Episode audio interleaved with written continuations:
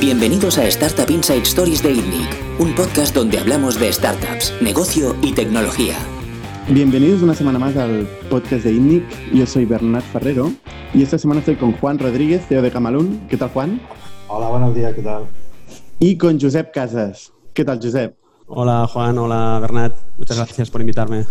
Josep es un emprendedor, eh, bueno, ingeniero de caminos, primero de todo. Luego trabajó en el sector de la construcción durante tiempo consultoría estratégica y luego empezó una compañía, una startup, que es cuando nos conocimos, que se llamaba Unplease.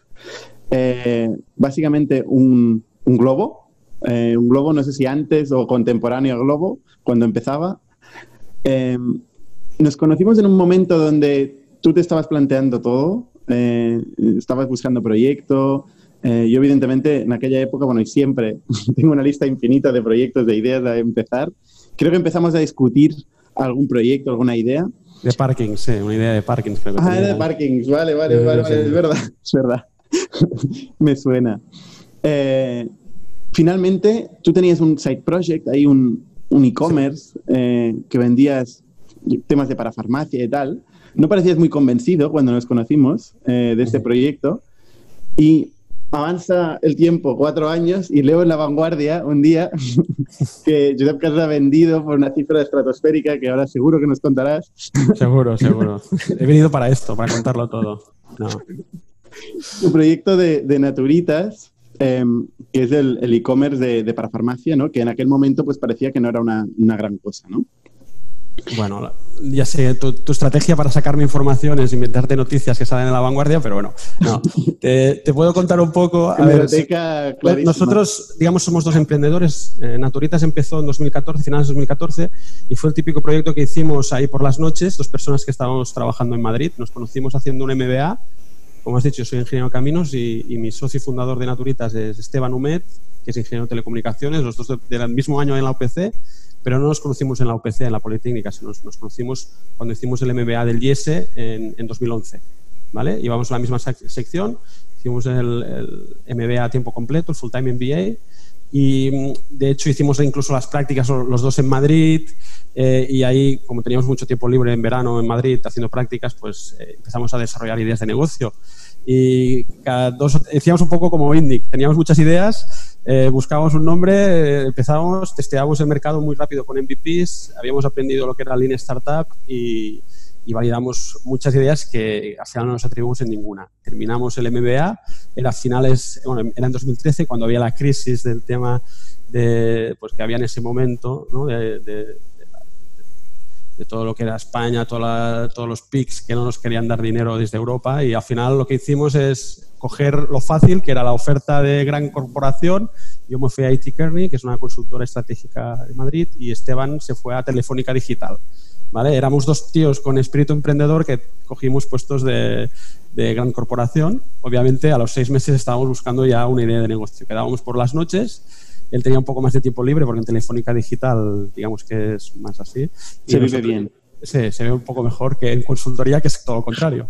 Eh, y claro, quedábamos ahí a las 10 hasta las 3 de la noche trabajando y la primera idea que le dije, eh, él tenía otras, que no os voy a decir para no hacerle quedar mal, fue Naturitas, ¿no? que era una idea de un, e-commerce especializado en productos naturales. Todo lo que es la, complementos alimenticios, todo lo que es curarte a partir de la prevención. ¿Vale? No tanto medicamentos, sino más tratamientos preventivos. Y básicamente porque yo soy intolerante al huevo y la lactosa. Y los, lo fui, me lo detectaron a partir de los 31 años y es cuando vi que realmente funcionaba. Y hicimos un poco de análisis. Obviamente, eh, hicimos el error, al contrario que hacen todos los emprendedores, que si creen que van a ser la gran startup, van a coger un 1% del mercado. Nosotros dijimos, esto no, vamos a ganar la vida vendiendo hierbas por Internet y no le dimos importancia. Y, pero bueno, hicimos así muy rápido, de forma muy bootstrap, eh, hicimos un e-commerce con un Magento que programó Esteban y una cosa muy buena que hicimos es, sin tener nada de stock, scrapeamos a un mayorista que tenía 15.000 referencias, nos servía de la noche a la mañana. Nosotros decíamos en la web, en Naturitas, que teníamos 15.000 productos, pero no teníamos ninguno, no teníamos ni, ni almacén. Estábamos en un coworking que, que salíamos a mediodía, a la hora de comer, íbamos a preparar los paquetitos y, nada, el primer mes facturamos, fue en septiembre de 2014, 5.000 euros, el segundo 10.000, el tercero 15.000 pero igualmente nunca pensamos que, nos ganaríamos la vida a finales de 2014 montando un e-commerce, sabiendo que había Amazon, sabiendo que, pues, que, es un mercado ultra competitivo. Y 2014 para nosotros ya era un año que decíamos que era muy avanzado, ¿no? Y, lo que hicimos básicamente es pensar otras ideas. ¿eh? Con ese ya nos sacábamos un sueldo de 1.000 euros y montamos un negocio que era, nos gustaba mucho el tema en ese, en ese momento, que era en 2015, principios de 2015, todo el tema de la idea Instacart, eh, pues Postmates, todas las ideas estas de on-demand delivery, ¿vale? Hicimos un poco de research, eh, vimos claramente que haríamos un híbrido entre Instacart y un Postmates, justo cuando estábamos ya con, desarrollando la app, vimos la noticia en la vanguardia que salía Globo. Eh, obviamente nosotros dijimos, pues nosotros somos más buenos, somos dos eh, tíos que hemos hecho en MBA, no va, no va, a haber problema, la clave aquí es hacer una app muy buena, de hecho hicimos una app mejor que en ese momento Globo, sabéis que Globo al principio era como un WhatsApp, donde tú ponías un chat, nosotros teníamos lo que es ahora Globo, es decir, teníamos eh, todo el Starbucks, teníamos McDonald's, Esteban es muy bueno scrapeando, cada noche scrapeaba todos los supermercados online, teníamos la disponibilidad de todos los supermercados online, los precios, las fotos, era una pasada. La verdad es que nosotros teníamos eh, marcas que eran todos fake, solo había tres o cuatro que habían creído en nosotros, eh, pero la gente compraba Mercadona eh, y nosotros íbamos, al principio, íbamos un sábado, un domingo a, comprar la, hacer la compra, la, la, semana siguiente ya contratamos a tres personas. sí que es verdad que nosotros mm, vimos que habría un problema laboral y apostamos más para tener gente en nómina. Que es, el motivo porque luego no, no, avanzamos con las rondas de inversión. La gente decía, ¿para qué tienes que tener gente en nómina si puedes tener a falsos autónomos o autónomos un poco dudosos? Y nosotros dijimos, bueno, es que creemos que laboralmente, si un tío se mata, pues no sé qué, es, un poco, creemos que tiene que tener seguridad social. una apuesta que no funcionó, ¿no? Porque al final, claramente, Globo sigue trabajando con el modelo actual y, y es, es como le ha, conseguido levantar rondas, ¿no? ¿Tú crees que la clave, la clave, la diferencia principal era esta? Eh, realmente el modelo de contratación de, sí, los, de los, repartidores. Nosotros, digamos que nosotros al final somos dos ingenieros y eh, desarrollamos mucho la idea de un plis en, en optimizar mucho el tema de, de, las rutas. ¿Vale? Hicimos un algoritmo para optimizar mucho las rutas para intentar que no fuera el coste laboral, sino fuera la eficiencia de las de recogidas. Y no lo conseguimos. Y de hecho, si tú miras ahora cualquier, no solo Uber Eats, cualquier de estos, aún no tiene un enrutamiento muy eficiente que un tío pueda hacer tres pedidos a la hora. Es que si no salen los economics. Si no te hacen tres pedidos o cuatro a la hora, obviamente en hora punta, un viernes de fútbol, sí que te pueden hacer este, pero lo que es el día a día mm, es muy difícil hacer mucha, muchas entregas, ¿no? Y claro, al final el driver que tienes que bajar es el coste laboral.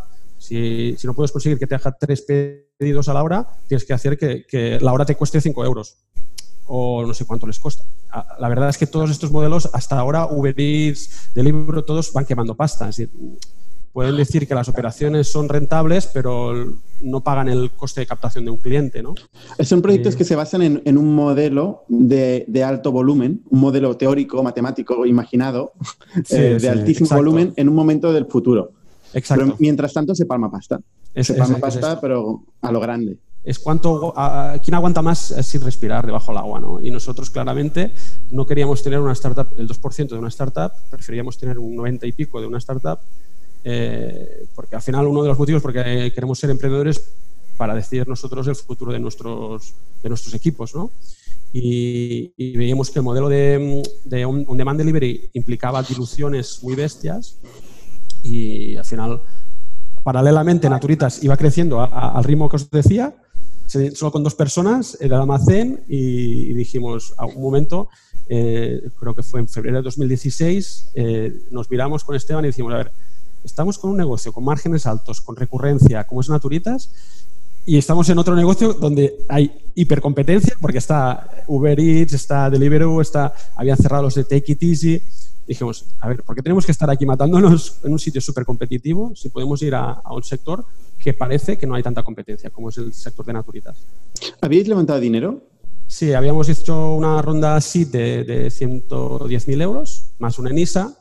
Eh, fue el claro ejemplo de fail fast. ¿eh? Es decir, nosotros en nueve meses pasamos de desarrollar la app, Y yo creo que es el takeaway que tenemos que, un emprendedor tiene que sacar, que, a veces, aunque lo hagas muy bien y crezcas como crecemos nosotros, 80% mensual, piensa que hacíamos en febrero 5.000 eh, envíos o 6.000 envíos, crecíamos 80% cada mes. Una pasada. Costes de captación mucho más baratos que los de, otro, de otros, porque obviamente teníamos más marcas que nadie. Teníamos todo el Mercadona, Carrefour, teníamos todo, ¿no? Las métricas eran súper buenas, pero lo que sí que vemos es que era, eran, era levantar ronda a ronda. Había entrado en Globo, creo que ya el equipo de, de Antai, sabíamos un poco los números, eh, sabíamos que los fundadores de Globo tenían menos de un 10%, y dijimos, es que nosotros no queremos esto, queremos... No, es verdad, ¿eh? Los fundadores de Globo no tienen menos de un 10%, incluso hoy. De hecho, ese es un tema que Oscar, este tema de la dilución que, que hablabas, es un tema que Oscar habló en el podcast de, de cuando, cuando estuvo aquí eh, y hablaba un poco de su barrera psicológica, era precisamente este 10%. Eh, pero, pero es una barrera psicológica que tiene él de, ahora y a futuro, o al menos eso es lo que, lo que decía, Lo que contaba en el podcast. Pero es igual, que es claramente tienes que levantar rondas continuamente y al final puedes hacerlo muy bien te pasa un coronavirus de estos y, estás muerto, ¿no? Claro, lo que tú dices, Giuseppe, es muy interesante, ¿no? Porque los economics del negocio que son de mucho volumen, de, necesidad de mucho volumen de facturación, de mucho volumen de ronda y luego necesidad de un modelo de márgenes que es tan estrecho que necesitas necesariamente ir al límite con los falsos autónomos, lo que sea, porque en otro sistema tampoco te compensa, ¿no? O sea, es un modelo realmente ah, endiablado, ¿eh? En el que, el que pasen las tres cosas a la vez, ¿no? Eh, y difíciles además, ¿no? Levantar dinero continuamente, tener mucho mercado y además eh, que, que, tengas un sistema de contratación laboral que te, permita jugar en el, en el, filo en un mercado como por ejemplo es el de España que es tan difícil. Sí, sí, no, y al final yo creo que, que Globo lo que ha hecho muy bien es saber elegir las geografías donde es más competitivo que, que Deliveroo o Uber Eats, ¿no? Y al final yo creo que es lo que le, le salvará, ¿no? Que han sido muy eficientes en algunas geografías que los otros, no sé, porque no eran tan interesantes inicialmente o porque no saben. Yo creo que los españoles somos buenos en hacer estas cosas, ¿no? De nos vamos a, a cualquier sitio, sabemos improvisar, ¿no? Somos latinos, sabemos improvisar, ni nada nos. Coges un alemán, lo envías a, a Perú o a no sé dónde a hacer una startup y obviamente no, no encajan, ¿no? Pero bueno, al final es, interesante yo creo que ver la evolución, porque nosotros sabemos desde el principio de Globo, sabemos un poco la, la, ronda, sabemos gente que está en el mundillo este con otras startups y, yo creo que lo están haciendo, están haciendo muy bien. al final fue eh, esta, esta competencia que visteis en este mercado lo que os llevó a decir, oye, mm, cerramos, eh, hemos perdido 100.000 euros, podemos haber perdido mucho más, eh, vamos a lo siguiente, ¿no? Sí, más que, más que la competencia fue eso, pero también ver que los economics no, no salían. Es decir, que ya podías, es lo que decía ahora Juan, que ya puedes hacer un rutamientos y todo lo que o que decías tú mismo, ¿no? que es un modelo matemático en base a un día cuando todo el mundo pida solo online. ¿no? Pero es como todo, ¿eh? todos los negocios que están encima de un cambio de, de tren de mercado y tal. Yo, yo, lo que sí que veo es que está cambiando el mercado y creo que cambiará más. Si vas a países como China, donde hay eh, pues también este hiperconsumo, ves que la gente eh, pide todo constantemente. Sí, sí, WeChat eh, es una pasada. Y claro, entonces dices, hombre, pues si, si se da esta circunstancia, un modelo así eh, puede triunfar, ¿no? Y seguramente los incumbents, los, los, players de transporte y tal, pues no están ni dimensionados ni preparados para dar eh, servicio a esta, necesidad, ¿no? Sí, de hecho, cuando cerramos una, a Umplis, se acercaron muchos incumbentes eh, del sector porque querían comprar la tecnología, el know-how. Y, y, obviamente nosotros dimos, sí, pues que tienes que cambiar toda la estructura, es, es, una startup, en unas empresas que llevan 30 años haciendo entregas, ¿no? Y es muy difícil. Franquiciados, tienen modelos de franquiciados, es muy difícil. ¿Picheasteis varios inversores en aquel momento? Sí, sí de hecho nos fuimos a Esadeban, nos fuimos a la red de IES, son redes que, realmente algunos ya habían invertido en Globo y decían, nos decían eso. Yo creo que al final, eh, en ese momento, también éramos, era 2015, eh, no es como ahora, eh, es que, o ahora hace tres meses, digamos que ahora hay mucha más liquidez. En, 2015, digamos que no había tanta liquidez. De hecho, hicimos pitch con, con la primera ronda de Jeff, eh, que estuvieron también en el podcast. Eh, estuvimos en esa de van ahí, eh, pitcheando los dos. Y la verdad es que también he hecho el seguimiento de Jeff y han hecho, es otro caso de éxito, que han sabido pivotar, es decir, han sabido dar una pasada. yo creo que al final es, es, es, interesante. El aprendizaje que hicimos ahí en, en Umplis en temas de pitchear eh, nos sirvió luego para Naturitas cuando hemos hecho las, rondas de inversión de, Naturitas. Pues vamos a Naturitas. O sea, desde que hablamos la última vez, que, era un side project que teníais ahí. ¿Qué pasó? ¿Cómo creció Naturitas? Tenemos que decir que ahí como habíamos perdido un poco el foco porque nos metimos en full time Esteban y yo en, un plis, cuando nos metimos otra vez de vuelta a mediados de 2016, cuando nos vimos, nos metimos Esteban y yo full time y es cuando luego ha pegado el, el estirón. ¿no? Al final estamos hablando de la ola del e-commerce, que en España obviamente estamos creciendo todos un 30% cada año, más la ola del sector natural. ¿no? Eh, hay una tendencia a nivel mundial, que en España aún estamos más atrasados, que es de consumos de productos naturales, ¿no? alimentación orgánica, bio, cosmética natural. ¿no? Y hemos pillado las dos olas, la, ola del e-commerce y la ola del sector natural. ¿no? Y pues no sé si entonces cuando nos vimos facturábamos 40 o 50 mil euros al mes, pues fuimos creciendo cada mes un 5 o un 10% mes a mes y ahora estamos ya, pues este mes facturaremos 4 millones y medio. 4 millones y medio, esto no está nada mal. Este mes, abril. Sí, abril. Con, coronavirus. Sí, sí, sí que es verdad que nosotros, todos los que vendemos online, que, nos, que realmente podemos seguir trabajando, porque hay una demanda hemos crecido, ¿no? Se dice que de un 30 a un 100%, ¿no? Hay, hay, empresas que hemos doblado, hay empresas que no. Nosotros depende de la geografía, hemos crecido más o menos piensa que la gente eh, está en casa, tiene que seguir cuidándose eh, y, nosotros vendemos mucha alimentación orgánica, ¿no? Y vendemos también mucha salud, eh, mucha cosmética, pues al final son cosas que la gente consume el día a día. ¿Cuánto vendisteis del año pasado? El año pasado cerramos con 23 millones. 23 millones de euros. ¿Y en qué este geografías? Estamos, nosotros digamos que empezamos en España, llegamos a facturar unos 6 millones en 2000, hace dos, hicimos 6, 13 y el año pasado 23, ¿no? 6 millones solo era en España, luego es cuando decidimos internacionalizarnos, eh, que es algo más difícil de, lo que la gente se piensa, ¿no? La gente dice, no, es que un e-commerce, eh, hay e-commerce que viaja mucho mejor, ¿no? El sector natural, el sector alimentación, el sector salud viaja peor, ¿no? Porque al final hay marcas muy locales. Nosotros empezamos con Portugal, que obviamente está la misma, a ser a ser vecinos aquí en la península tenemos muchos proveedores logísticos que nos hacen el mismo servicio casi al mismo precio. Tardas igual a enviar a Galicia que a Lisboa. Pues al final nosotros empezamos con Portugal. Luego Francia, obviamente es otro país vecino, que sea nosotros estamos en el almacén en la, frontera, cerca de, Girona, con lo que estamos cerca de Francia. Y, mm, pero al final simplemente eran un 5% de las ventas. ¿eh? Cuando ya facturamos 13 millones, ahí creo que Francia y Portugal eran un 5%. El año pasado nos atrevimos a ir a Italia, que es el mercado número uno a nivel europeo de productos naturales, incluso más que Alemania. Y en, Italia hicimos algo más difícil, que es abrir un almacén. A ser un país tan largo, es imposible entregar en 24 horas. Nosotros, al final, la clave de éxito de Naturitas es que ofrecíamos productos súper nicho en 24 horas a, toda España, ¿no? Pues decidimos hacer lo mismo en Italia. Y tenemos un almacén eh, al lado de Milán, ¿vale? Eh, Sí, sí, a nosotros el coronavirus nos sigue, nos sigue desde Italia, ahora ha venido a España, al final... Eh, y estábamos ahí en Italia desde hace un año, tenemos un almacén en el norte, nos entrega todo Italia. ¿vale? Tenemos dos almacenes. Y ahora tenemos una tienda en, Taobao, estamos abriendo una tienda en Taobao para hacer un poco, ser el importador en China, el que trae en China todos los productos de marcas europeas. ¿vale? Porque es verdad que en China hay mucha tradición en terapias naturales, en productos naturales, pero siguen aún muchas marcas francesas, eh, españolas, italianas o incluso alemanas que tienen mucho nombre ahí. Y también otra cosa que hemos lanzado este año, hace nada, hace dos meses, hemos lanzado la web de UK y Estados Unidos. Naturitas, eh, digamos desde, desde Girona, productos de, de, cualquier de los cuatro países que digamos home markets. Nosotros consideramos home markets España, Portugal, Francia Italia, donde tenemos filiales. ¿eh? Para poder comprar, comprar marcas locales, hemos creado filiales en cada país con su, como central de compra. Tenemos una tienda en Francia y otra tienda en, Italia para poder tener acceso a todas las marcas y en total vendemos unos 100.000 productos. ¿Cómo habéis ido creciendo, Josep? ¿A base de SEO? ¿A base de PPC? Eh, Nosotros tuvimos otra suerte, es al final tuvimos mucha suerte. En, en septiembre de 2014 hizo el cambio Google de PLC a, PLT a, SEM Shopping, a Shopping. Fue el lanzamiento de Shopping.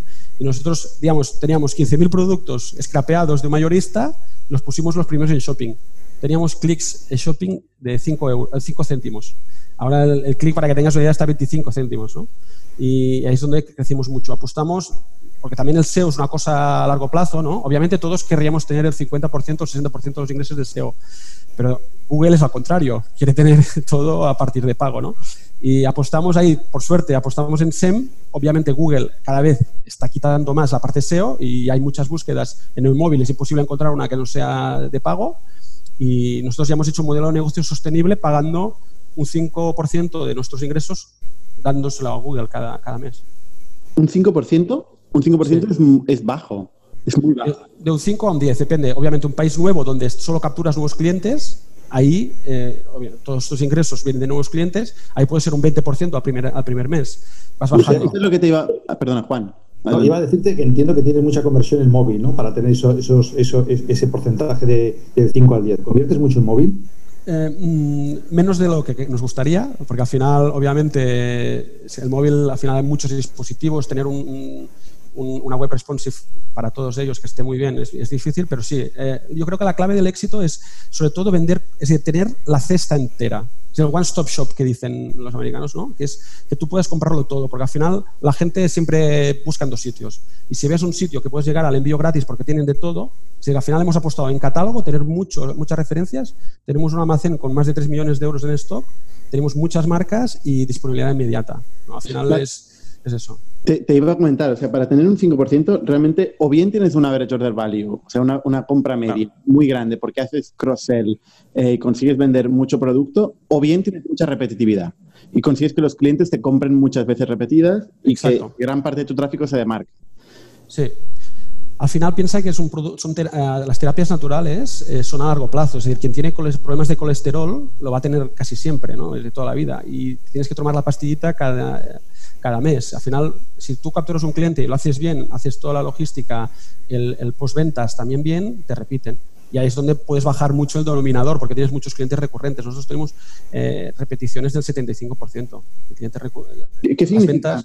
¿Qué significa el 75%? De, de cada cuatro clientes que están comprando hoy, ya lo han hecho alguna vez.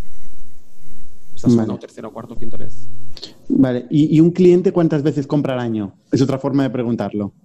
Eh, esto al final depende mucho del tipo de cliente. No es mismo el tipo de el que compra alimentación fresca, que cada semana está veniendo a comprar, que el que compra un suplemento que al final te viene y te compra tres meses de tratamiento. Eh, al final nosotros lo que, lo que conseguimos es que el cortes ¿sabes? La desigualdad esta, eh, a mí, nosotros nos la explicó en el IS Caviedes, ¿no? De que la desigualdad del CAC tiene que ser mucho menor que el lifetime value, ¿no? Y el lifetime value obviamente es el cortes, son cosas básicas que vosotros ya sabéis y la gente que escucha el podcast también, ¿no? Pero el lifetime value es la clave de Naturitas. Nosotros tenemos gente que puede que si el primer pedido son 50 euros, o sea, de media hacen 300 euros de compra. El, lifetime, value lo tenéis calculado. Es muy difícil ¿eh? de calcular claro, porque obviamente no sabes cuándo va a morir un cliente, ¿no? De hecho, ahora hemos empezado a hacer campaña de tele y están estamos recuperando muchos clientes. Em, el tema final, nosotros lo que siempre miramos, obviamente, el coste de captación. Quien esté escuchando el podcast tiene que saber que es una cosa que siempre aumenta porque cada vez en el denominador de nuevos clientes eh, tienes hay mucha gente que ya no lo puedes meter otra vez en el denominador, ¿no? Porque te compraron hace tres, meses, tres años, tienes aún el mail ahí, te compran con el mismo mail, lo consideras como un cliente repetidor, ¿no? Pero nosotros lo calculamos, eh, básicamente es eso, simplemente lo que han comprado, la cesta, de el acumulativo de todas las cestas. Eso es como lo calculamos. El, ¿Qué margen? Perdona. No, yo iba a cambiar una cosa. ah, no, pues antes de, ir al margen. el caso de, de, un cliente que te compra al cabo de tres años, Em, nosotros generalmente lo que hemos considerado es que es un cliente nuevo. lo eh, consideras como muerto, ¿no? Y ya... Sí, porque no, no, puedes estar, no puedes contar con eso. Al final, nosotros hemos tenido varios maestros en, esto del e-commerce porque no teníamos experiencia y nosotros eh, tuvimos como consejero a Guillem Sanz, que fue el fundador de Bebitus, el cofundador de Bebitus, que es un e-commerce que se vendió por mucho dinero a una empresa alemana eh, y ahí es donde realmente nos explicó que al final llega un momento que tienes que decir qué porcentaje de marketing destinas a, captura de clientes. Eh, para que tengáis una idea, nosotros el 70% de los clics de pago son clientes ya recurrentes. Esto al final, claro, es, engañoso, ¿no? Porque tú dices, es que me está costando cada vez más capturar un nuevo cliente. Claro, porque es que el marketing está ya para más para recurrencia que no para la, para la captura, ¿no? Sí, pero entonces el coste por clic será mucho más bajo, ¿no? Si un cliente recurrente tiene mucha más probabilidad de clicaros, eh, etcétera, ¿no? Y competir con otros, pues será más fácil, ¿no? sí, y luego eh, ya sabes que Google el CTR le da mucha importancia. Si tienes un CTR alto, al final compites con pujas mucho más altas, tú puedes pujar menos, pero el CTR es mucho más bueno, le da más importancia, ¿no? Mm. Y, y, al final te beneficia, ¿no? Pues Juan, adelante, eh, te, he interrumpido. No, tranquilo. Te iba a preguntar, eh, eh, Josep, igual que antes en el caso de el caso de, la competencia con Globo, lo que te echó un poco para atrás fueron los márgenes. Aquí, ¿con qué márgenes brutos operáis vosotros? De media. sí, para ser e-commerce es bastante alto. Tenemos de, un 25 a un 30 en función del país, en función de un tipo de producto. También ahora estamos lanzando la marca Naturitas, es una marca que lanzamos hace en Black Friday nos está funcionando muy bien. Obviamente tú cuando eres fabricante siempre puedes competir mejor en, márgenes. ¿no? Y es, el modelo que estamos siguiendo todos los e-commerce. Procis, no sé si conocéis el modelo de Procis, que es uno más de suplementación deportiva, donde de la, de la noche a la mañana quitó todas las marcas y se dejó sus 2.000 productos. Eh, obviamente esto lo han hecho porque facturan 250 millones y, tienen una gente muy fidelizada, ¿no? O, MyProtein, ¿no? Es otro, otro ejemplo que al final están acostumbrados a trabajar con 20% de margen, de la noche a la mañana tienen una, base de clientes muy, muy, recurrente y le dicen, no, mira, es que ahora solo vamos a vender MyProtein y pasan de un 20 a un 60, ¿no? Y ahí te cambia totalmente las reglas del juego. Una compra media en Naturitas, ¿cuánto puede ser? Eh, unos 50, la primera 50, luego va subiendo 60, la tercera ya son 70, la cuarta ya son 80.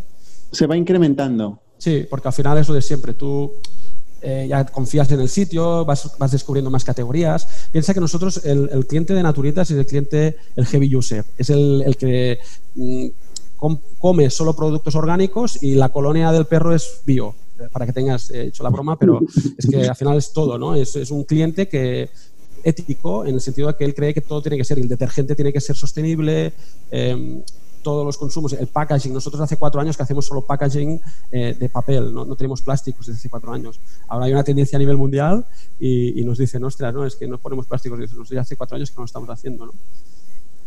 O sea, tenéis muy claro quién es eh, vuestro, vuestro segmento, vuestro nicho, que es este que además es premium, ¿no? Porque generalmente esta gente gasta más dinero eh, comprando que, que cada, cada vez, cada vez más eh, estamos consiguiendo que, eh, como ya es más mainstream, esto en España sobre todo, en Alemania ya llevamos ese productos orgánicos, puede ser un 10% del consumo, ¿no? En Francia, en supermercados, un 20%. Ah, en España, en Alemania seguramente más. Claro, sí, en Alemania y en Francia, no mucho. ¿no? Eh, nosotros, al final, como estamos viendo el cambio, hay empresas como Aldi y Lidl que están, digamos, abaratiendo mucho el producto bio, ¿no? No sabemos el origen de dónde es bio, pero bueno, eh, nosotros al final eh, estamos capturando esta ola de gente que está cambiando, empiezan con los huevos, ¿no? Seguramente vosotros ya empezáis a comprar los huevos frescos que sean bio, ¿no? Y, luego vais probando la leche y luego vais cambiando y llegará un día y os daréis cuenta y, no sé si estáis casados, vuestras mujeres solo comprarán productos bio y lo pondrán en cristales, en botes de cristal, porque el plástico ya no se puede tocar. ¿no? Pues no os daréis cuenta, en cinco años estaréis ahí. Oye, ¿el bio es verdad, lo del bio? O sea, ¿esto, es un bluff? O sea, ¿qué, qué, diferencia hay entre el ecológico, bio? Ya que estamos, es un tema interesante. mi, mi, mi, familia es, bueno, han, trabajado en el sector de la agricultura y yo he visto lo que es plantar con las reglas del bio, biológica, y lo que no, fertilizantes y todo lo demás. Es decir, las producciones no puedes comparar. Al final, obviamente tienes un coste eh, es como lo que decíamos antes, ¿no? Entregar con falsos autónomos o no, Al final no hay nada, es decir, al final tienes en el coste, eh, te meten costes que están externalizados, ¿no? La contaminación del planeta, que al final, o, todo lo que nos costará limpiar los océanos, todo lo que, las alergias que nos provocan, los suavizantes, no, todas estas cosas, eh, yo lo que veo que claramente al final se acaban pagando. Obviamente las economías de escala, es decir, si todo el mundo nos fuéramos a consumo eh, de, plant-based que, le llaman, ¿no? de productos, no comiésemos tanta carne, el coste de fabricar toda la alimentación sería más barata, ¿no? Además que todos vamos a, comer carne, estamos destinando muchos cultivos a la, elaboración de, cárnicos y, al final esto hace que los costes se disparan, ¿no? Y, tú miras al final, mm, hay países donde eh, el consumo de, bueno, de hecho en Francia han sacado un estudio ya y, es un país serio como, como, es Francia, donde dice que hay menos riesgo de contraer cáncer. No lo digo yo, ¿eh? yo al final sé que todos vamos a tener por estadística el riesgo, ¿no? Pero Juan. Te veo con cara de preguntar algo. Pues tengo mucho interés en cómo manejáis vuestra operación, que creo que es una, seguramente es una de las claves del negocio, ¿no? Tenéis mucha referencia, tendréis varios almacenes. Quería preguntarte, ¿cuál es vuestra logística? ¿Qué cantidad de productos entreguéis en 24 horas? Y una curiosidad, ¿en qué año metisteis el RP? Porque me imagino que tenéis un RP, ¿no? Sí. sí, sí. ¿Qué RP usáis y cómo fue la introducción de este RP, el dolor de, de meter un RP en el negocio con 45.000 referencias? Se me ocurre que debía de ser bastante pronto, ¿no? Bueno, eh, nosotros, eh, los dos fundadores, Esteban es el técnico y él desarrolló un RP, mm, que la parte de contabilidad no estaba muy bien desarrollada porque obviamente no, no podía ser todo, pero lo hizo él y era el mejor RP que hay en el mundo. Es decir, yo creo que los e-commerce, los grandes e-commerce de este país, muchos tienen RP, creo que PC Componentes tienen Avision, pero la mayoría tienen... ¿Habéis hecho un RP in-house? Eh, no, es de código abierto, es de Odoo, pero el que inicialmente teníamos era, eh, lo hicimos in-house, lo hizo Esteban, y digamos que algún día llegamos y decimos, no podemos, tenemos que ir con una solución, estudiamos si era una Vision, si SAP One, o miramos, y al final hace cosa de dos años decidimos ir por Odoo, que es código abierto, ¿vale? Es, em, estamos con Odoo, ¿vale? No, sé si te suena, pero bueno. Son belgas, ¿no? No, al final es, eh, creo que eran los de mm, eh, OpenRP, los que fue una decisión de OpenRP que sacaron dos, dos versiones. Mm. Eh, al final, el, tema del RP es un pain, es decir, obviamente, ¿qué pasa? Que eh, crecemos tanto, más de lo que nos esperamos, que lo vamos posponiendo, ¿no? Es una cosa que vas posponiendo porque es un coste que dices, oh, es que si esto puede que muera. El cliente le da igual, el cliente le da igual tu RP. Exacto, pero, pero, pero, realmente cuando tienes ya 15 o 18 personas en atención al cliente, tienes un almacén con ahora ya tres turnos, 80 eh, personas, que te, pasa un coronavirus, que creces una, una, barbaridad, tienes que meter a gente de TT de golpe, gente que ahí es donde ves que realmente el RP ha estado desarrollado bien y es muy intuitivo. Y bueno, nosotros hemos aprendido a base, a base de golpes. ¿no? El, el RP que hizo inicial eh, Esteban era, es que era ad hoc para nuestra operación, para, era perfecto, ¿no? Y hay casos como, por ejemplo, el grupo Bilua, que conoceréis, que es eh, Miscota, bueno, Herzi, todos estos, ellos tienen un, un, RP in-house que es buenísimo porque lo han hecho a medida, ¿no? Eh, nosotros al final hicimos el cambio, hemos ido a Odoo, no es una Vision donde tienes que pagar ahí a Microsoft una pasada de, de, licencias, eh, tienes cosas buenas, cosas malas. ¿Cuándo migrasteis del, del RP propio a Odoo? Es que el, te digo el día, el 12 de mayo de 2019, porque ese día es un día en crisis. no, y al final te acuerdas toda la vida, ¿no? Este dato, ¿por qué, lo hemos perdido este dato? No, porque cuando hicimos la migración, ¿no? Y esto es, difícil contarlo. ¿Perdón? Fue muy complejo, fue muy complejo la migración a Odoo. Eh, ¿lo, ¿Lo pusisteis integrar rápidamente? ¿Paralizó la compañía de alguna manera? No paralizó porque es imposible cuando tienes tantos pedidos cada día. Además, nosotros no vendemos cosas de deportes o un ordenador que puede esperar tres días. Salud y alimentación, la gente lo quiere de hoy para mañana, ¿no? Eh, del mismo modo que hicimos un almacén, hemos hecho cuatro mudanzas, hicimos una mudanza de almacén un sábado, donde cogimos aquí todo lo de mudanzas a saco, tres trailers, metiendo todas las cosas dentro del almacén, de, almacén en trailers y yendo de viajes, el RP igual. esa noche, pues la parte técnica no durmió nadie. Eh, mira, al final ya esta semana hemos hecho la migración de la web de Portugal, de, de Vitex, no sé si conocéis Vitex, que es como una especie de Shopify, a, Magento, 2, ¿vale? otra noche que la gente de, de, IT, pues eh, desarrolladores no han podido dormir porque es que es súper traumático, ¿no? ¿El e-commerce ha aguantado Magento todo este tiempo? Nosotros empezamos con Magento 1 y aún seguimos teniendo en España Magento 1 que miraremos el mes que viene, a Magento 2. Para que los que no sean expertos, digamos que hay dos grandes grupos, uno que es Magento, de e-commerce, ¿vale? Eh, de, tecnología así como un, software as a service, que le llaman ellos platform as a service. Eh, digamos que hay, hay, Magento y luego es, uh, y la otra que es... PrestaShop. PrestaShop, exacto. Digamos que PrestaShop y Magento tendrían, el, se reparten el pastel, ¿no? Nosotros empezamos bueno, hay un tercero, y un tercero que es WooCommerce. WooCommerce, que es mucho más relacionado con los que empiezan con, pues, con toda todas las webs que son de WordPress, ¿no? Porque pertenecía ahí. Pero bueno, que el, Magento, digamos que las tiendas grandes que hemos empezado en este país, muchas hemos empezado o por PrestaShop o por Magento, ¿no? Y en algún momento algunos han dicho, no, no, vamos por libre y hacemos nuestra, nuestra plataforma. Nosotros lo hicimos, de hecho, nos atrevimos hace dos años cuando lanzamos Francia, y Portugal, decidimos, no, no, vamos a salir de, Magento, nos, vimos nos vinimos para arriba y dijimos, no, no, nosotros tenemos que hacer, somos, es, core, para nosotros es core la tecnología, tenemos que tener nuestra propia plataforma y hicimos el error de, irnos a, desarrollar nosotros un, e-commerce, ¿no? Hemos tirado para atrás, hemos probado Vitex. Lo ¿Por, qué, ¿Por qué tirasteis para atrás? ¿Qué, Porque, hay gente en Barcelona que nosotros tenemos Python, ¿vale? Desde el principio Esteban fue un visionario, en 2014 ya, ya empezó con Python. Y hay gente, como los amigos eh, de Travel Perk, que les gusta mucho fichar a gente de Python. Y en Barcelona no hay nadie que sea Python que no trabaje en Travel Perk. Y, nada, digamos que nosotros cada, cada medio año íbamos viendo a Avi porque también este eh, hizo el MBA Jesse dos años antes que nosotros, y nos iba diciendo, oh, no, ya tengo 60 programadores de Python, luego 80, nosotros teníamos uno o dos y no podíamos encontrar más, porque todos los ficha él.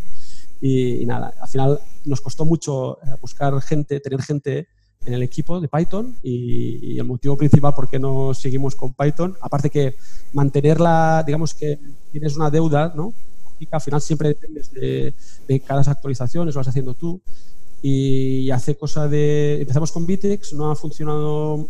Digamos que Vitex es una buena solución para un tipo de tamaño. Nosotros ya tenemos un tamaño que puede que Vitex no sea, no sea tan, tan bueno. Cuando hablamos de, del e-commerce estamos hablando de toda la parte de, de web, de catálogo, eh, de carrito y de procesamiento de pago y de, y de órdenes. Pero luego por detrás tenéis un solo RP, entiendo, que consolida todas las, todas, las, todas las órdenes de compra y las convierte en órdenes de producción, órdenes de almacén, ¿no? Sí, exacto. Es decir, compramos, hacemos cualquier pedido a proveedor, lo hacemos desde el RP que tenemos en Odoo, desde cualquier pedido de un cliente baja a Odoo. Eh, tenemos un PIM, que también eso sí que lo hemos desarrollado nosotros porque tenemos un catálogo muy extenso. Tenemos un PIM, que es un... Eh, ¿Qué es un PIM? PIM es Product Information Management, es decir, como, como el, sitio donde vas a, a Caneo, es el más conocido a nivel mundial es, básicamente donde tú, entras las fotos, entras las descripciones, más user-friendly para trabajar cada día las fichas de producto. ¿eh? La gente de catálogo trabaja con el PIM, ¿eh? sube ahí todas las fichas de producto y luego esto se vuelca al RP y se vuelca también al frontend de la, a la web. ¿no? Nosotros tenemos muchos cambios de catálogo, ¿eh? porque al final cuando tienes 100.000 productos hay muchos descatalogados, hay productos que funcionan, hay hypes, hay cosas que...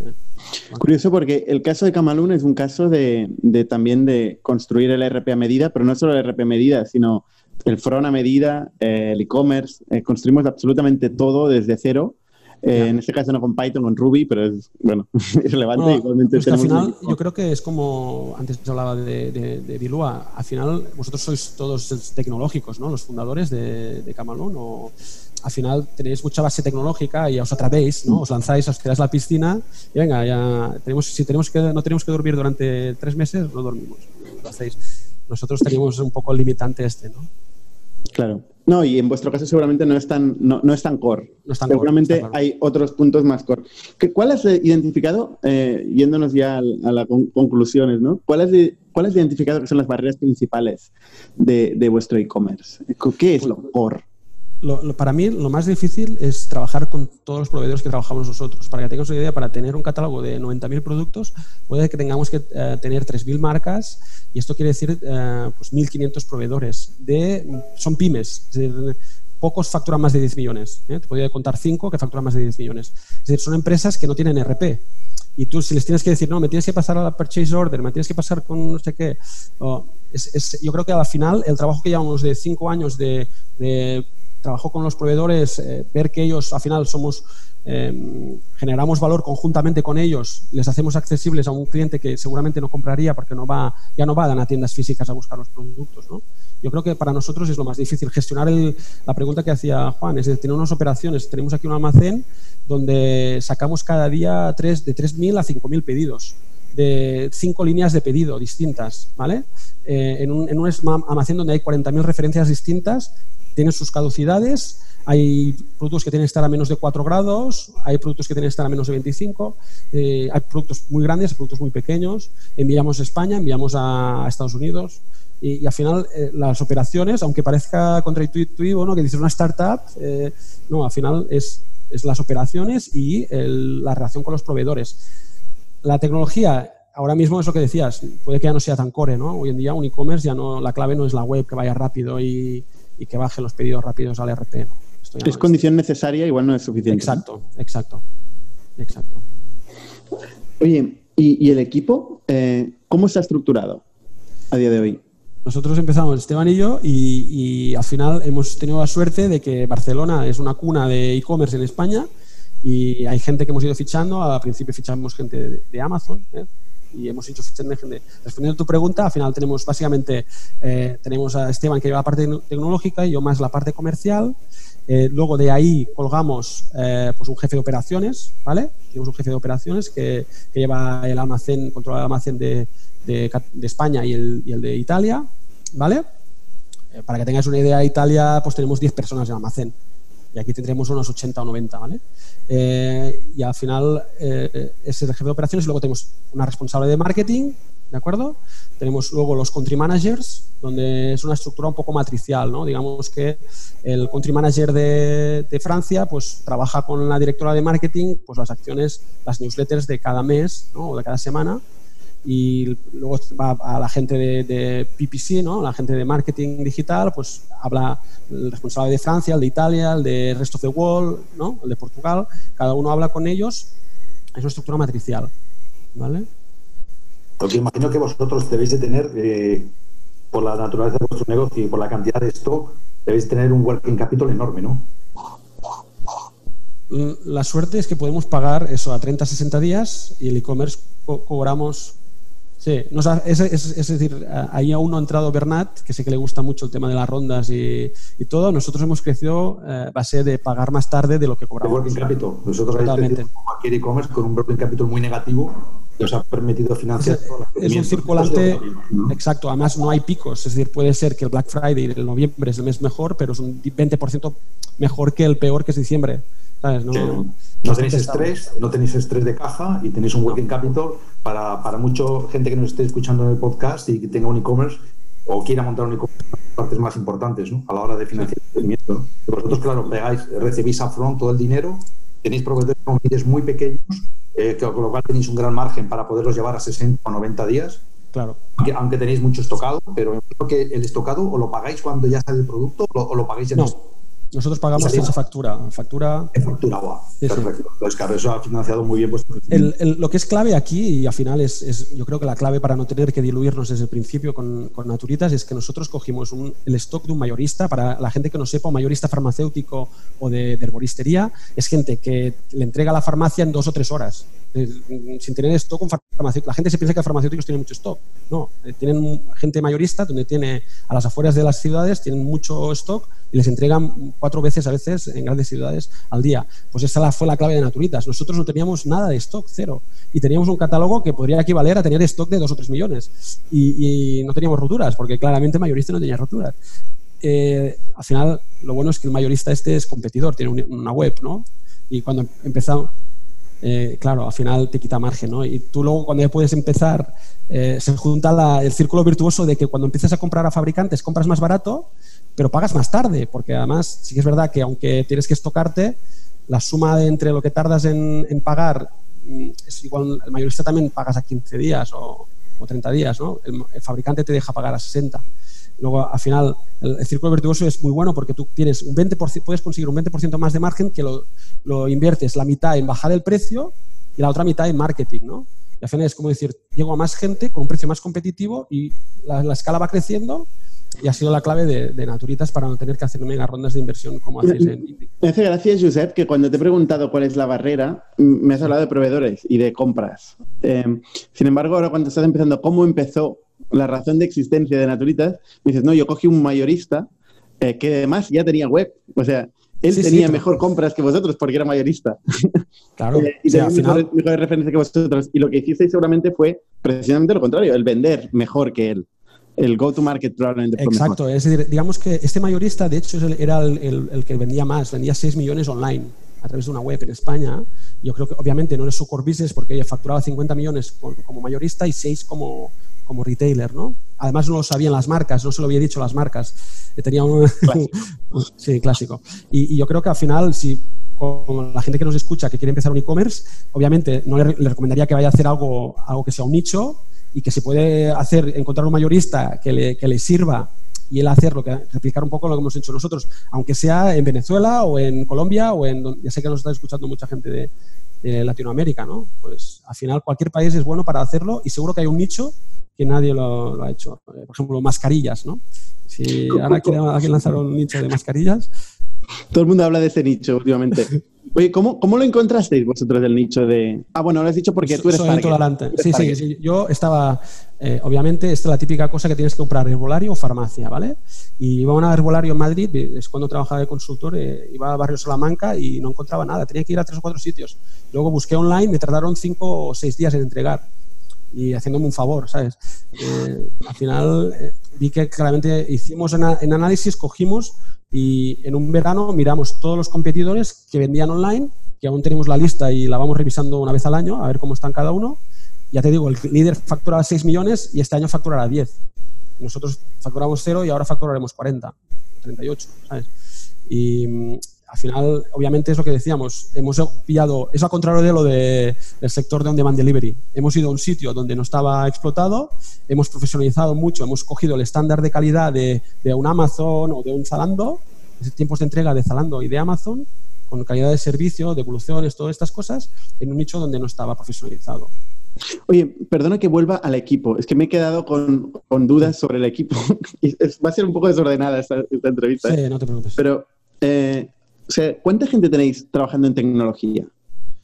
Mira, eh, tecnología tendremos, ya sé que a vosotros os gustan mucho los diseñadores, nosotros solo tenemos un diseñador eh, y tenemos tres, dos, dos fronts y tres backs, backend developers. O sea, cinco personas de, tecnología un, de diseño. Un team leader, un team leader, la app la estamos desarrollando externamente, tenemos un team leader y el CTO que es Esteban es CTO aparte de muchas otras cosas. Vale, ¿y de contenido, marketing? ¿Marketing en general cuánta gente tenéis? Pues marketing, eh, yo creo que estamos muy bien dimensionados. Solo tenemos una persona y media de SEM, digamos, una persona full time y otra en remoto, de, PPC, de la gestión de esto, esta inversión en Google. Luego tenemos una CRM, ¿vale? Tenemos una persona que lleva todas las redes y comunicación, ¿de acuerdo? Y tenemos dos diseñadoras de la parte de creatividades de banners, de, tenemos que mantener muchas webs. Y, esto es para todos los mercados. Esta persona de PC, esta persona de redes, lleva todos los, todas las lenguas, habla todas las lenguas. Bueno, eh, al final, como tenemos todos los country managers que son nativos, eh, ellos le, darán un golpe en temas de traducciones. Eh, ¿Qué, hace un country manager? El country manager es el que lleva la, la PNL es al final el que se encarga de los costes y de los ingresos. Es el que tiene que maximizar los ingresos con los mismos mínimos costes, optimizando. Es decir, al final ya te he dicho, una estructura matricial, tiene que acabar con el de operaciones tiene que decir, pues, ¿qué pasa con este proveedor logístico que me está empezando a, que ha parado ahora por el coronavirus? Por ejemplo, los puntos de recogida, que en Francia es el 70 o 60%, ¿no? Pues de golpe, Mundial Relé, que es el proveedor, te dice, ya no, no trabajo, pues tienes que buscar una alternativa. Country Manager es el primero que tiene que estar buscando, paralelamente con el, con el jefe de operaciones, pues cómo solucionar. ¿Qué pasa con todos los envíos que me hemos enviado a puntos de recogida, ¿no? Pues tiene que estar hablando con ATC, donde hay gente francesa también, pero obviamente tenemos que echar un cable porque de golpe tenemos 400 pedidos que están en tiendas cerradas de Francia, ¿no? Mm. Tenemos que hacer un reenvío. Mm, al final, el country manager es el que lleva la PNL, para explicarlo así de fácil, ¿no? ¿Compras? Compras, es, eso es, al final ahí tenemos, yo creo que un equipo que al final es lo que te decía, es la clave, para mí es la estrategia, es, la diferenciación de Naturitas. De hoy, ¿eh? De hoy. Sí, de hoy, de hoy no del primer día, pero sí, sí, sí, sí. Ahora el estándar de calidad que tenemos ahora no es el de antes, ¿eh? te digo.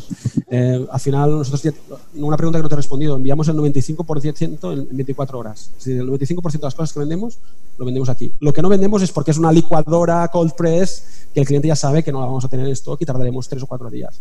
¿Vale? Em, pues al final lo que te decía, compras, tenemos ahí pues al final un especialista en la parte de alimentación, un especialista en la parte de suplementación más técnica, suplementación más de, gran consumo, una farmacéutica que es por todo el tema de gran consumo de farmacia y todo esto, y una persona que lleva más tema mayoristas, y, aunque compramos solo un 3% mayoristas. Hemos pasado del 100% que cuando empezamos a un 3% mayoristas. ¿y el Evita cómo ha evolucionado estos cuatro años? Pues al final ya sabes que es inversamente proporcional al crecimiento, ¿no? Cuanto más quieres crecer, eh, eh, al final nosotros tenemos un coste que cuando lanzar un país te implica mucha inversión en, captación, que al final es, una inversión. Hay gente que capitaliza, no sé si vosotros capitalizáis, activáis el tema de, captura de clientes, la inversión en marketing, pero hay e-commerce que lo hacen. Nosotros no, nosotros siempre ponemos en la. ¿Eh? El tema es, nosotros desde el primer día siempre la captura del cliente tenemos que darnos prisa que compre más veces porque es un coste.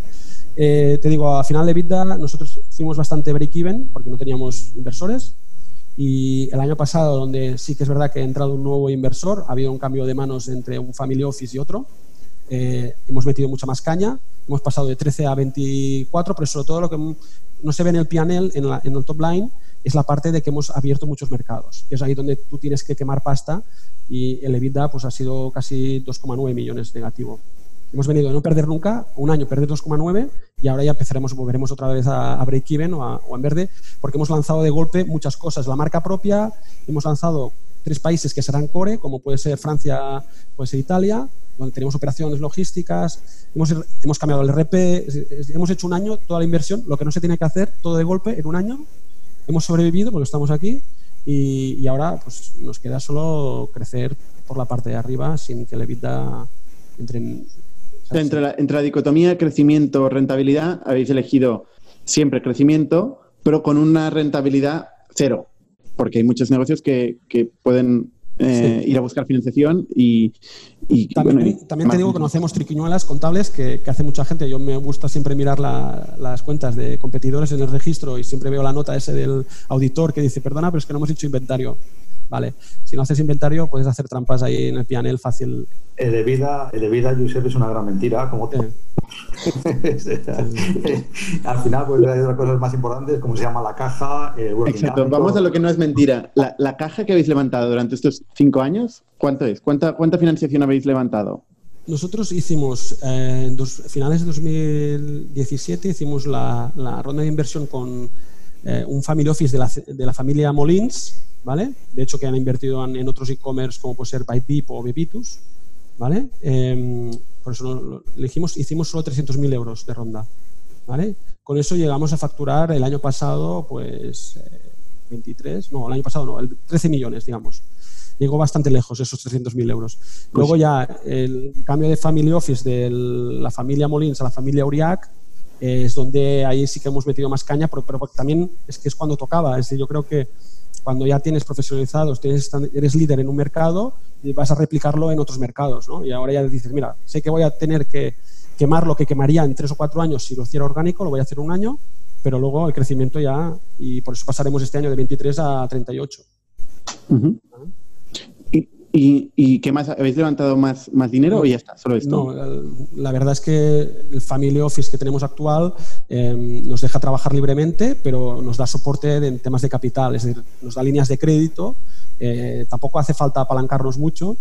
Espero que no me escuchen, porque para ellos es mucho dinero lo que están apalancando, pero, pero que al final es lo que decíamos del circulante, como es positivo, cuanto más, más vas vendiendo.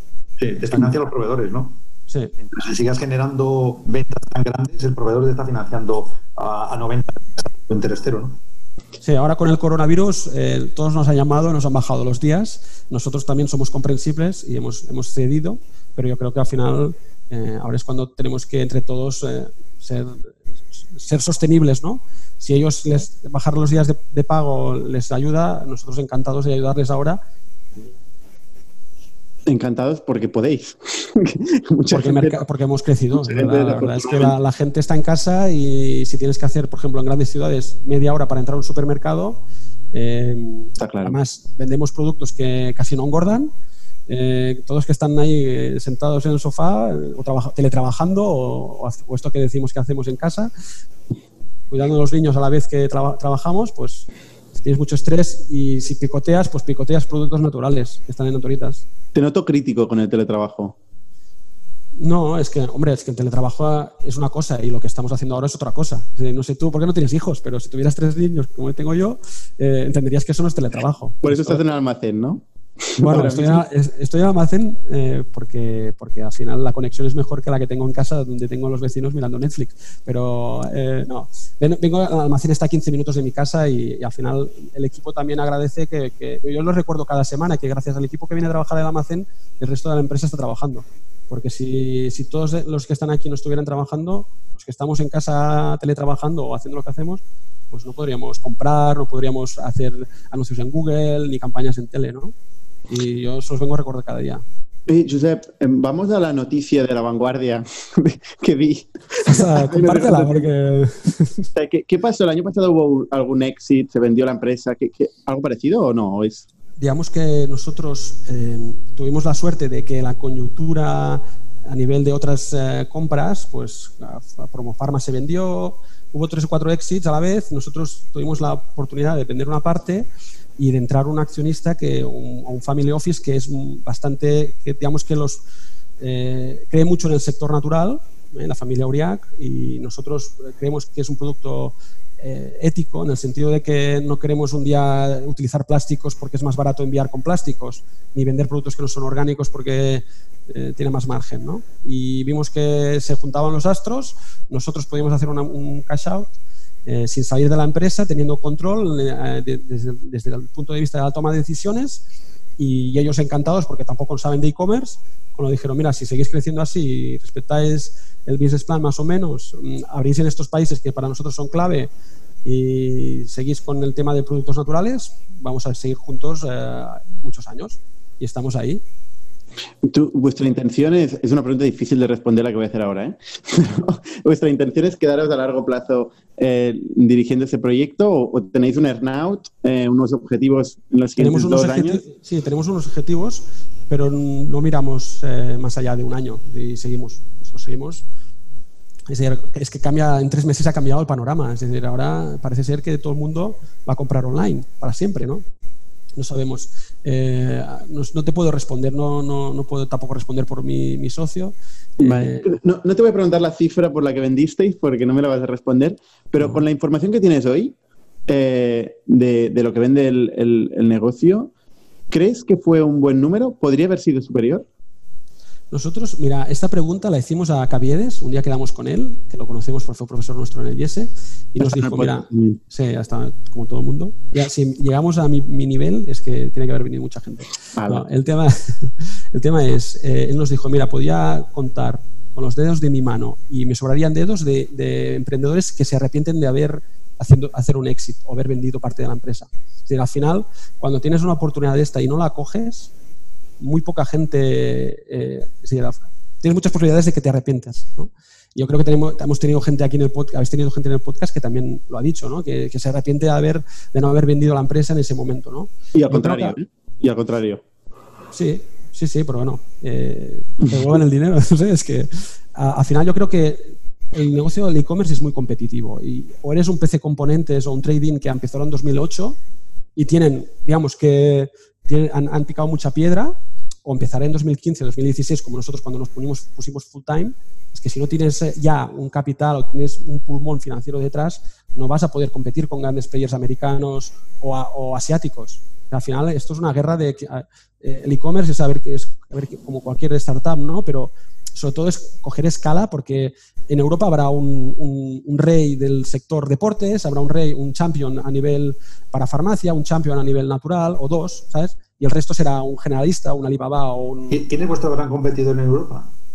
Es que todos son champions nacionales, no hay ninguno que sea internacional aún. Nosotros queremos ser el, internacional de Europa. A nivel mundial hay uno que se llama AYERP, que es americano, factura unos 500 millones y es para nosotros el objetivo. Nosotros tenemos que ser el AYERP europeo. Y no han entrado aquí, no han entrado en Europa ellos. No, están haciendo operaciones desde Estados Unidos. Bueno, venden productos solo americanos eh, y nosotros estamos haciendo un approach distinto que es ir cada geografía. Si hay alguien que nos escucha y tiene marcas en, en Chile, pues que nos contacte, porque a nosotros nos interesan marcas locales en Chile, en Argentina, en Brasil, para ser locales en cada país, ¿no? ¿Habéis mantenido un porcentaje de participación en la compañía? Sí, seguimos teniendo, sí, sí.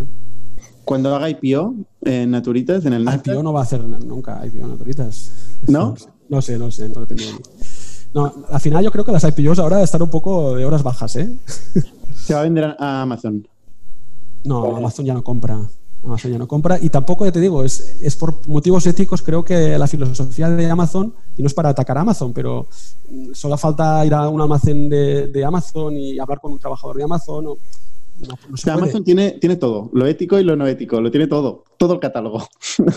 Eh, eh, sí, sí, sí, lo tiene todo. Pero bueno, al final. Como, negocio puede estar más o menos de acuerdo, pero tiene todos los productos.